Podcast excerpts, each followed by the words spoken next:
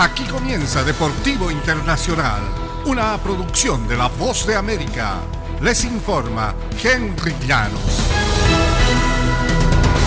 El fútbol americano de la NFL ha decidido irrumpir en el streaming y tendrá su propia plataforma de contenido.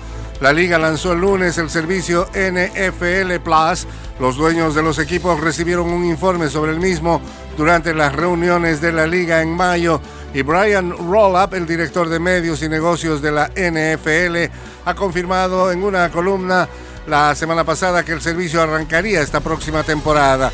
El comisionado Roger Goodell dijo en una entrevista telefónica que el producto directo al consumidor le permitirá a la liga tener una mejor idea de lo que quieren los fanáticos en cuanto a contenido, moldeándolo a su gusto.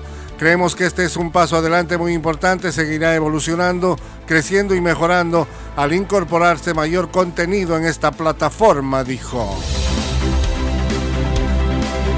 Y la meta del béisbol de grandes ligas de tener un draft internacional se vio frustrado nuevamente después de que la Asociación de Peloteros rechazó la última oferta el lunes y retuvo la compensación directa en las firmas de agentes libres. Este plazo fue fijado en el acuerdo del 10 de marzo que puso fin al paro patronal de 99 días y que preservó la temporada de 162 encuentros.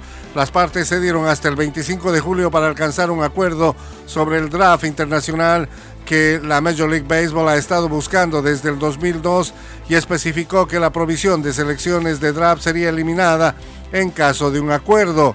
Hubo un poco de movimiento en estos cuatro meses y el sindicato presentó una oferta en una reunión el sábado y la Major League Baseball presentó lo que dijo sería su propuesta final en un correo electrónico el domingo.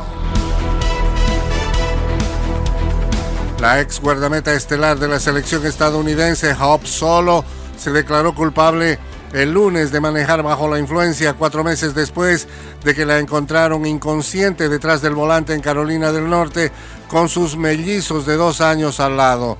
Solo fue acusada de un delito menor de abuso infantil y resistirá a un oficial público en conexión con el incidente del 31 de marzo.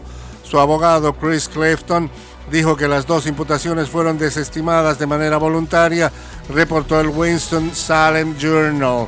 En un comunicado, la oficina del fiscal de distrito dijo que el juez le dio a solo de 40 años de Roaring Gap en el condado de Allegheny una sentencia suspendida de 24 meses y una sentencia activa de 30 días.